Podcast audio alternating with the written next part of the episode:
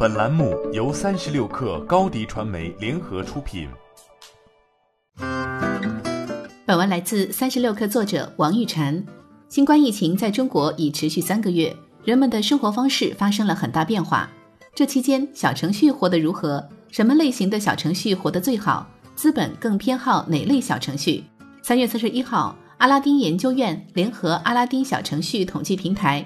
阿拉丁指数平台发布《二零二零年三月小程序互联网发展研究报告》，报告内容包含这样几个方面：一是 DAU 稳定在四点四亿，继上个月小程序 DAU 冲到四点五亿后，三月底继续稳定在四点四亿的高位；二是政务公益类小程序展现出高生命周期，阿拉丁数据 Top 一百小程序更新率在上一次百分之五十三的基础上再次更新百分之二十。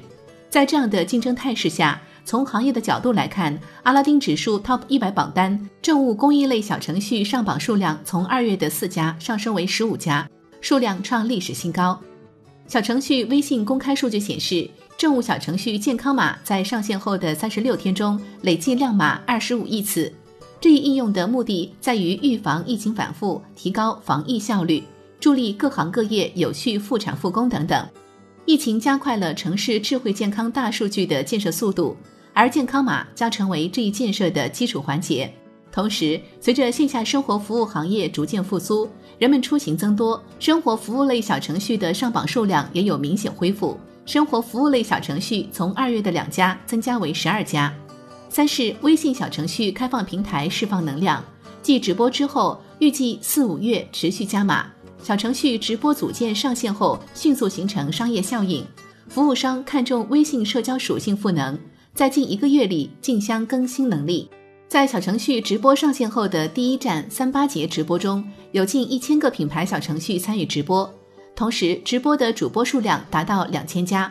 品牌商家凭借品牌势能与直播赋能，交易额大幅增长。一个不容忽视的事实是，五 G 技术正在演进。其必将加速直播升级。我们可以大胆预测，当直播打破原本的边界，小程序直播将不止于电商，会有更多的玩法创新，拓宽小程序直播想象空间。